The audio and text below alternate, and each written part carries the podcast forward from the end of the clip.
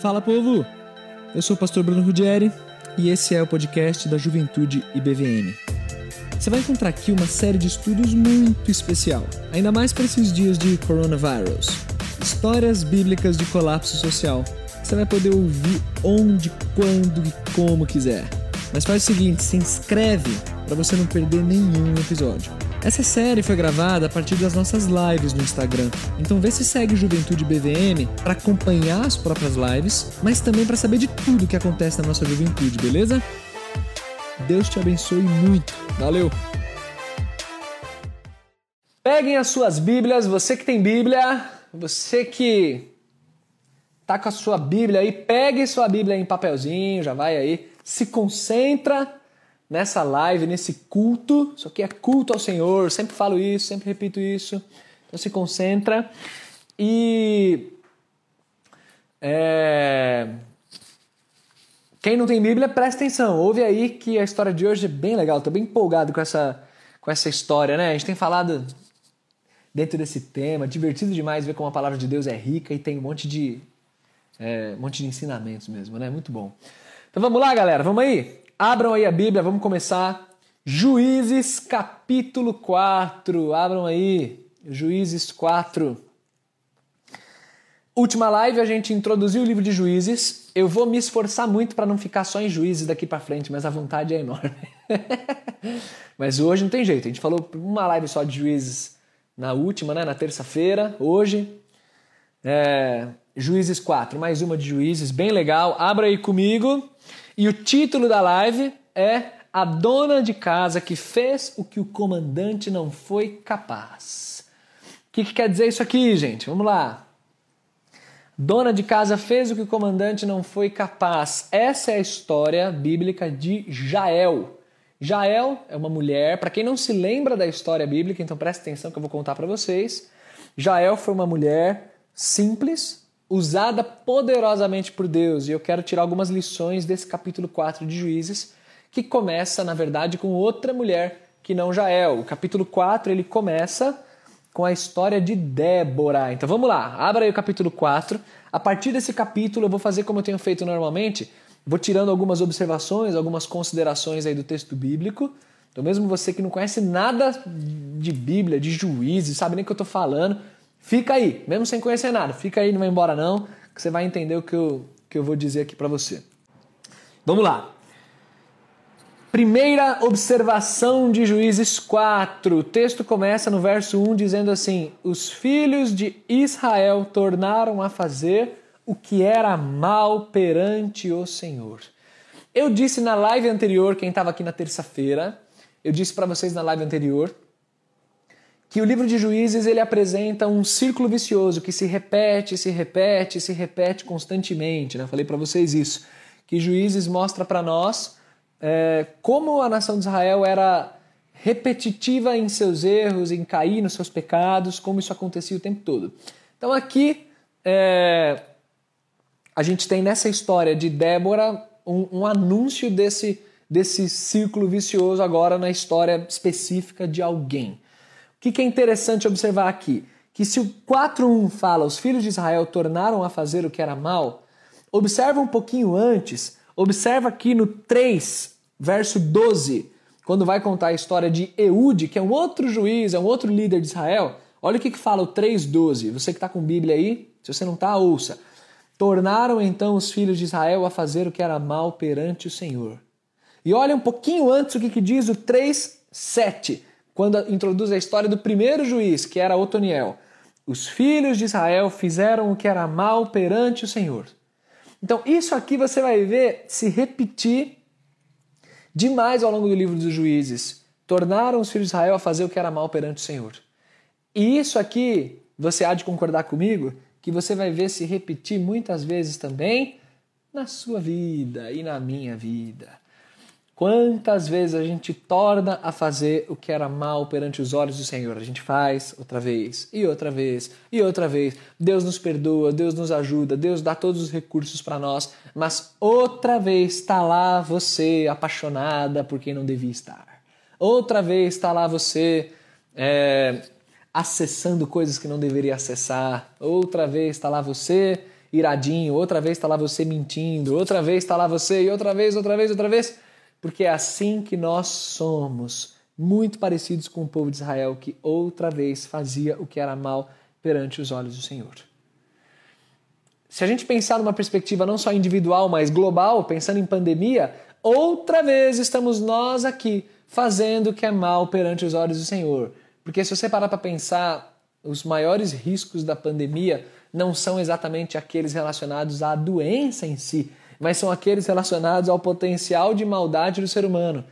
A falta de tratamento, eventuais brigas por, por motivos ideológicos, por escassez de recurso, por isso, por aquilo, e como seres humanos eles conseguem se matar né, uns aos outros, e, e, o que deixa todo mundo mais assustado é, é a imprevisibilidade do homem, né, o que, que, pode acontecer num quadro de colapso, né, muito mais do que o próprio vírus.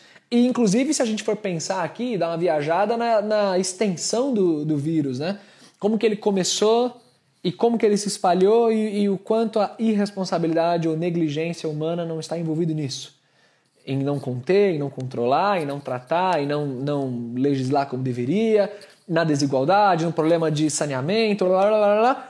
Outra vez estamos aqui, humanidade, fazendo o que era mal perante os olhos do Senhor e colhendo frutos disso.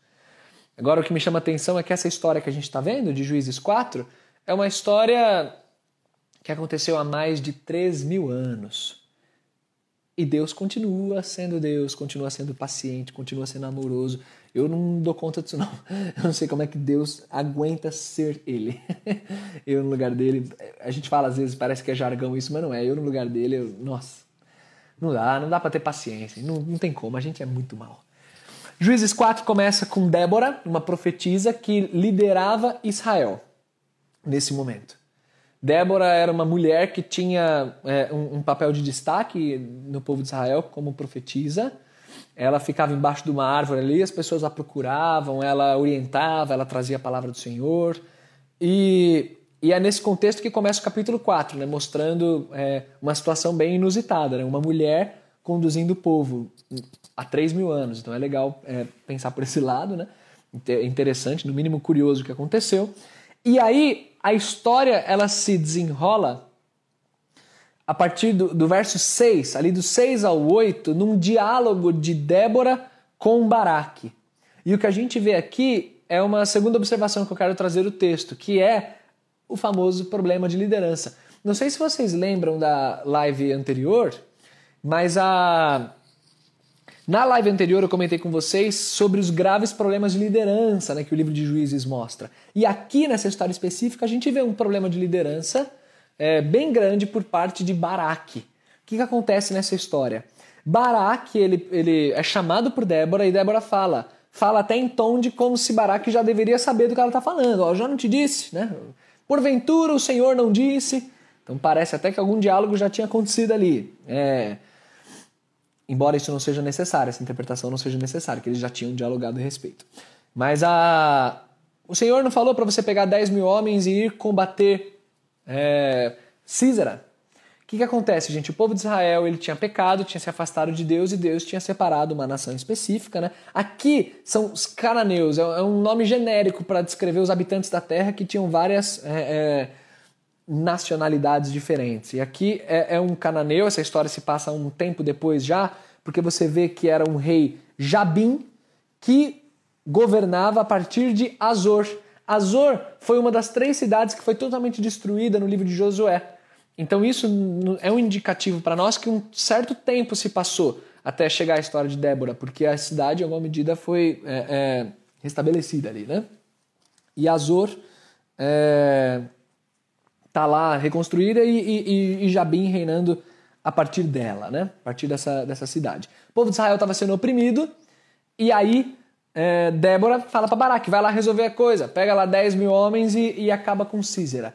E aí Baraque, gente, ele se mostra, ele se revela um líder fraco.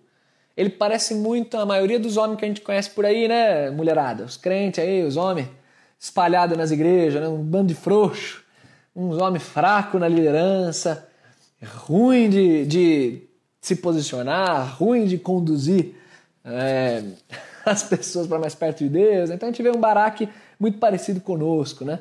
E aí esse Baraque, ele, ele fala o seguinte para Débora, né? É muito engraçado isso aqui. Verso 8: Se você for comigo, eu irei.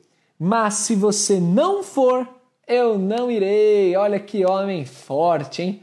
Um homem um homem que diz para Débora, para uma mulher, ó, oh, eu preciso, se você estiver comigo eu vou, se você não for, eu não vou não. Quer dizer, o Senhor está falando, mas eu não vou obedecer não se você não for comigo. Eu sozinho não vou obedecer não. Não é, é um cara feito de um material único aí, né? Um homem de uma força indescritível. É, é, é esse grande baraque aí. Mas o que, é bonito nessa, nesse momento do texto bíblico? Que nós vemos que a fraqueza humana ela não impede o agir de Deus. Os erros humanos não impedem o agir de Deus. Embora Baraque tenha sido esse homem fraco, Deus ainda assim decidiu usá-lo e decidiu poupar o povo que de coração o buscou. Então é, é, Deus não está limitado às nossas respostas ou às nossas reações. Isso é muito bonito. Então você vê, tornaram os filhos de Israel a fazer o que era mal perante os olhos do Senhor. Quer dizer, já era. Não, não já era. Deus, ele ainda é gracioso. Ele ainda levanta um libertador. E aí, mas um dos líderes ali, que é Baraque, diz que não vai obedecer se a mulher não estiver com ele. Ainda assim Deus age, ainda assim Deus vai até o povo de Israel e usa as pessoas, mesmo diante da fraqueza delas. Eu vejo aqui nesse momento a covardia de Baraque sendo um contraste com a coragem de Débora. Porque Débora fala: vamos, vamos para cima, continue firme, não sei o que, babá, obedeça. E Baraque, não, não, só vou se você for, não sei o que, tal, tal. Então, a covardia de Baraque, é, que é o homem, entra em baita contraste com a coragem de Débora, que era uma mulher que tantas vezes era desprezada naquela época e ainda assim demonstrou muito mais coragem, né? muito mais firmeza. No capítulo 5, Débora ainda fala assim: Uma mãe se levantou em Israel. Desperta Débora, né? Que é daí que vem o nome do, do ministério, Desperta Débora. Né? É, nesse momento eu quero te perguntar como que você está diante do que tem acontecido. Se o seu coração está covarde, está se acovardando diante da, do momento global, ou se ainda existe em você fibra, coragem, fé no Senhor para ficar tranquilo, inclusive diante desses problemas de liderança que a gente vê acontecer ao longo do livro de Juízes. É, eu achei interessante eu ter pensado nesse texto e acabar de acontecer que um dia depois de um grave problema de liderança que a gente viu ontem no nosso país. Né? Ontem, é, o ministro da Saúde foi demitido e foi colocado um outro no lugar. Independente do seu posicionamento sobre isso, não vou entrar nessa questão, se você acha certo, se você acha errado, se você acha isso ou aquilo, não vou entrar nisso. Mas o ponto é que, independente do que você pense, existe um problema de liderança, existe um problema de mensagem, existe um problema acontecendo na cúpula do país quando no, no momento de uma crise, aquele que deveria estar com as rédeas lidando com a crise foi demitido. Alguma coisa aconteceu ali. E isso gera, em boa parte da população, muito medo, né? Muita gente já começa a ficar, meu, e agora? Nossa, o ministro foi demitido, agora vai acontecer um genocídio aqui, é, já era, as medidas vão mudar, não, o outro ministro é assim, o novo é assado, porque o presidente está assim ou está assado. Essa instabilidade gera na população boa parte da população muito medo, né? Agora já era.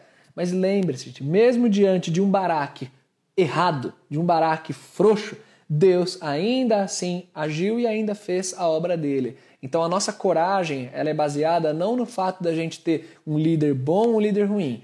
Nossa coragem é baseada no fato de que Deus é, em última análise, quem governa tudo e a gente confia nele. E por confiar nele, a gente fica tranquilo, a gente não se apequena, não se acovarda diante do que está acontecendo, ao contrário do que Baraque fez, né? Então a, a gente está aqui lidando com tudo isso, a gente está aqui isolado, cada um na sua casa, estamos nos acompanhando aqui por meio da internet e, e eu tenho pensado também que esse isolamento, né, uma coisa interessante que eu queria falar aqui, é que esse isolamento social ele já tem sido comprovadamente é, bem visto na luta contra o vírus, né, contra o coronavírus. Países que, que estão sendo disciplinados nisso têm obtido bons resultados. É, Mas o isolamento social, ele não protege do maior dos vírus, né, do pecado. Isso a gente tem descoberto. Né? A gente está isolado, mas o pecado ainda continua com a gente, seja em diversas é, é, formas, seja em covardia, seja no que for, ou até na internet, cara. Desculpa aqui o desabafo, mas meu, eu tô, eu tô muito impaciente, eu não tô aguentando mais é, ver que a galera tá comentando na internet, cara. Não dá. Igreja, servos do Senhor, gente fazendo cada comentário que. Oh, não dá. Eu tenho uns descrentes aí que. Amigo, assim, né? Em, em, quando eu falo descrente, para quem tá me assistindo, tipo, quem não é, é, é, de igreja especificamente, quem não entregou a vida a Jesus nos moldes que a gente ensina, né? É, que estão dando 10 a 0, cara, em comentários, sabe, às vezes ponderados, equilibrados, de um monte de, de crente, de pastor escorregando, seja em teologia. Ontem vi pastor, cara, pastor de igreja grande escrevendo sobre o chip do Apocalipse, que agora começou. Pastor Batista, gente, oh, pelo amor de Deus, não, dá, não dá. É, é, isso tá, tá bem difícil de lidar. Então, o isolamento nos protege do coronavírus, mas não protege do pecado desse coração humano aí, né? Cheio de, de erros. E você pode estar sozinho, como os monges descobriram isso, sozinhos, isolados de tudo, mas ainda assim o pecado está aí dentro, né? É, em alguma expressão ele está aí dentro. E isso é muito grave. O texto continua, e aí no verso 9 a gente tem a terceira observação que eu quero trazer para vocês, terceira consideração, como eu tenho feito em, ao longo das lives. Débora responde o seguinte para Baraque: Certamente eu irei contigo, né, Baraque? Então vou, vou contigo aí. Porém, não será tua a honra da investida que empreendes, pois às mãos de uma mulher o Senhor entregará a Císera. Então o que ela, o que ela diz para Baraque é: Eu vou com você, mas a honra da vitória não será tua, será de uma mulher. E aqui a gente tem um plot twist muito legal aqui, porque você lendo o texto sem conhecer a história, parece que ela está se referindo a ela como mulher. A honra vai ser dela. Mas o texto não diz que foi dela a honra. O que o texto nos ensina é que a honra foi, mais para frente, a honra foi de Jael, uma outra mulher. Foi ela que, que recebeu essa honra aqui que, que Débora se referiu. E o que acontece na história, se você seguir comigo aí, lá no verso 17, você que está com a Bíblia aí, do 17 ao 22, a história conta o seguinte: Os 10 mil homens de Baraque, eles confrontaram Císera, que era o comandante, eles tinham 900 carros, que esses carros não é carro, não é, é Fiat, não, tá? Carro é, é cavalo, tá? Carruagem de guerra. Eles tinham 900 carruagens de guerra, mas ainda assim Deus, de alguma maneira, fez o povo de Israel prevalecer. O exército de Baraque foi vitorioso contra o exército de Císera, que era o representante do povo que estava oprimindo Israel. E aí começa a perseguição. Císera abandona o carro e ele foge a pé. E aí, a partir do verso 17, Císera está fugindo a pé. E aí, quando ele está passando, é... ele está passando no território onde tem a tenda de uma mulher chamada Jael é, que o texto até introduziu ali essa, essa mulher chamada Jael. E Jael, ela, ela tinha um privilégio porque o, o, o, a comunidade dela tava, era neutra, ela tinha paz com Israel, mas tinha paz também com, com, é, com os cananeus. Então ela estava tranquila, ela não tinha grandes problemas ali. Por isso que Císara até confia nela. Então Jael chama Císara e fala: vem cá, entra aqui. Císara está morto de cansaço depois da batalha, ele está muito cansado. Ele pede água e Jael dá leite para ele, dá até algo né, que ele nem pediu, cuida dele e Jael faz Císera dormir. Dorme aqui, querido, dorme, descansa, você está precisando. E Císera, um bebê inocente, ele dorme, ele se aconchega e, e descansa o sono dos injustos. Quando Jael, cara, essa mulher sangue frio, hein? Se tem mulher casada aí assistindo, é... Não sigam o exemplo de Jael, por favor. Jael pega a estaca da tenda, um martelo. Ela posiciona com todo amor e carinho nas têmporas de Císara, né? Então talvez ele estivesse dormindo de lado, é assim que eu imagino pelo menos, mas pode não ter sido assim. Ele de ladinho. Ela posiciona a estaca aqui e ela prega ali, ó, até atravessar a cabeça do bicho, estraçalha a cabeça de Císara no chão, ela mata. É uma mulher, uma dona de casa, uma mulher simples, que acaba fazendo aquilo que todo israelita é, sonharia que é quem que vai derrotar o comandante. Baraque, com seus 10 mil, não foram capazes de fazer isso, mas Jael, uma mulher, uma dona de casa simples, foi ela que fez isso. E aqui é que eu tiro essa observação, essa terceira e última observação que eu mencionei para vocês, que é Deus tem alguma predileção por humilhar a sabedoria humana. Deus ele, ele demonstra isso, que ele tem uma certa predileção em, em torcer totalmente as expectativas humanas, a inteligência humana, as capacidades humanas. Deus ele, ele ama fazer isso para nos colocar no nosso lugar. Cara, pensa comigo o seguinte: quantos de vocês acreditariam a no ano novo, né? No acampamento de carnaval, a gente nem falava, sabia já do coronavírus, mas ninguém falava muito disso.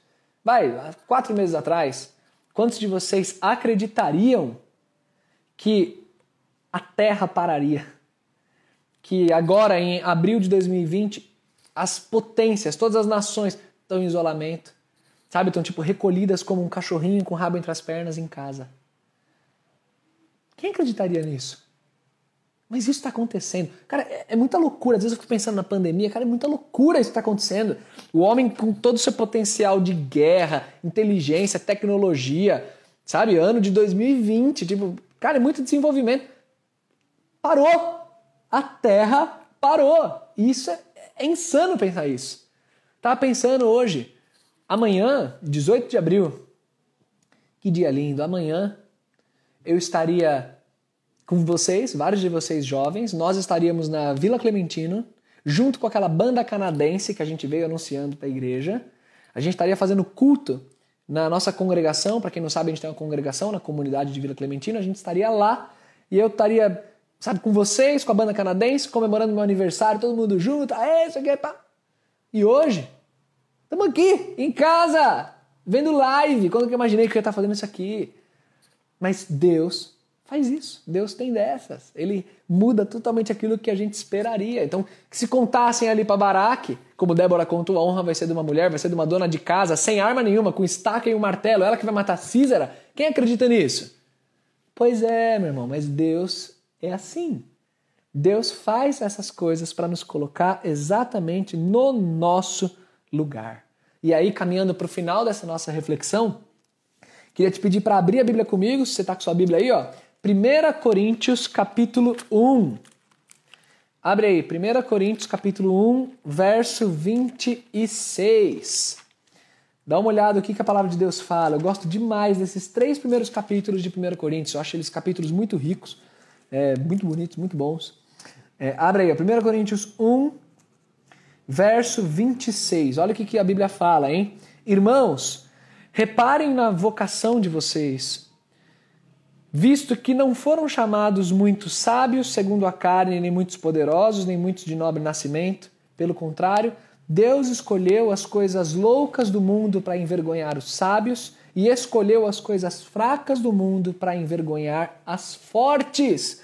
E Deus escolheu as coisas humildes do mundo e as desprezadas e aquelas que não são, para reduzir a nada as que são a fim de que ninguém se vanglorie na presença de Deus. Gosto demais desse versículo, muito, muito. Porque toda vez que eu me sinto impotente diante do pecado humano, da pandemia, do que está acontecendo, sabe? Meu, quem sou eu? O que eu consigo contribuir diante de tudo isso que está acontecendo? Toda vez que eu me sinto assim, eu me lembro que não é na força humana que está o potencial, não é na capacidade humana, não é na sabedoria humana. Se Deus quer usar Jael para acabar com um comandante, uma mulher, uma dona de casa inexperiente em guerra. Ele faz. E ele tem uma certa predileção em fazer isso, para nos mostrar que o poder vem dele, que a glória é dele. Então, se você, assim como eu, às vezes se sente impotente diante do que está acontecendo, se sente assim, meu, como que eu posso contribuir? Quem sou eu? Tipo, como que eu posso contribuir com a situação global? Mas vamos reduzir isso. Como é que eu posso contribuir na vida de quem está ao meu redor? Eu não sei nada de Bíblia, eu não sei nada de nada, eu não sou grande inteligente, eu não sei esporte, música, isso e aquilo. Quem sou eu? Se você às vezes se sente assim, lembre-se que a glória sempre é do Senhor. E Ele gosta de fazer isso para torcer a nossa sabedoria, torcer a nossa força. Então não se esqueça disso e se encha de coragem, se encha de força para viver esse momento e qualquer outro momento que, que Deus colocar diante de você. porque ele vai sempre te lembrar que a glória vem dele. Quando Jesus falou aquelas palavras, né? Venham a mim os que estão cansados, sobrecarregados, eu aliviarei. Pouquinho antes de dizer isso, em Mateus capítulo 11, ele olha para o céu e ele fala assim: Graças te dou, ó Pai, porque o Senhor escondeu essas coisas dos sábios e poderosos e as revelou aos pequeninos. Então, gente, tenha a alegria, o prazer de ser visto como um pequenino. Nós somos pequeninos diante de tudo que tem acontecido. O ser humano não é nada. As potências humanas não são nada. Eu não sou nada. Quem sou eu? Eu boto a camisa de Goku, mas é só para sentir que sou alguma coisa. Não sou nada. Ninguém é nada, gente. Mas Deus não depende de nós. A glória é dele, a força é dele. Então, para a gente terminar orando, à luz dessa passagem aqui, vamos só recapitular aqui quais são as três observações que eu trouxe. Primeira, a gente insiste em voltar a fazer o mal. Isso está na nossa natureza. Segundo, mesmo havendo problemas graves de liderança, né, nós fazendo mal, nós nos acovardando, mesmo isso tudo acontecendo, Deus ainda assim age, porque Ele é gracioso. E terceiro, Deus age e Ele não age segundo os nossos próprios padrões. Deus gosta de torcer aquilo que nós consideramos sábio, inteligente, isso aqui. Os planos de Deus eles são imprevisíveis. Então eu não sei o que Deus tem para fazer no mundo ainda. Eu não sei o que Deus tem para fazer na minha vida e na sua, mas uma coisa eu sei. Eu quero que Deus encontre em mim um coração simples, puro, disposto a obedecer, disposto a caminhar com Ele. E se Ele julgar que eu, como Jael, alguém inexperiente, uma simples dona de casa, um simples um simples aquilo, se Ele julgar que é a partir de mim que Ele vai fazer a obra dele, amém. Que Ele faça e Ele vai encontrar em mim um servo fiel. Vamos orar, gente? Vamos orar que depois só Domingão nosso culto e semana que vem outra live. Vamos orar, vamos terminar com uma oração. Senhor Deus, te agradeço, Pai, pela tua obra e te agradeço porque repetidamente conversando a respeito desse tema e vendo textos bíblicos em que existia a situação de colapso, de guerra, de opressão, de escravidão, de morte, do que for, repetidamente a gente enxerga lições da tua palavra. E a gente enxerga que o Senhor continua com a gente. No meio mais difícil, na hora é, de trevas, em meio à desesperança, em meio ao que for, nós vemos que o Senhor continua conosco. Esse povo sofreu anos de opressão, mas o Senhor tinha um tempo perfeito para fazer a tua obra. E eu te agradeço pelo teu tempo perfeito e porque o Senhor fez. E eu sei que o Senhor tem um tempo perfeito também para fazer a tua obra em nós e através de nós. Então eu peço que o Senhor encontre em mim, em cada um dos meus irmãos, um coração disposto, fiel, um coração humilde, é, um coração que quer te servir, aguardando o teu agir. Assim como Jael. A gente falou em lives anteriores, quando a gente falou, me lembrando agora, Senhor, orando, quando a gente falou sobre Raabe, que ela ficou em casa o tempo todo e o Senhor usou ela assim mesmo. O Senhor fez a mesma coisa com Jael. Né? Na casa dela, a partir da casa dela é que o Senhor fez a obra. Então nós estamos aqui nas nossas casas, aguardando, e enquanto aguardamos, nós te pedimos que que o Senhor governe sobre nós e nos dê um coração totalmente agradável na tua presença. É em nome de Jesus que nós oramos. Amém, Pai. Amém, galera. Tamo aí, prazer imenso estar com vocês. Beleza? Então, mãos para o alto, que Dama. Amém. Todo mundo aí. Deus abençoe. A igreja diz amém. Até domingo no culto. Até terça-feira na próxima live, hein? Espero vocês. Oi, eu sou o Goku no próximo episódio. Valeu, galera. Vou encerrar aqui. Fui.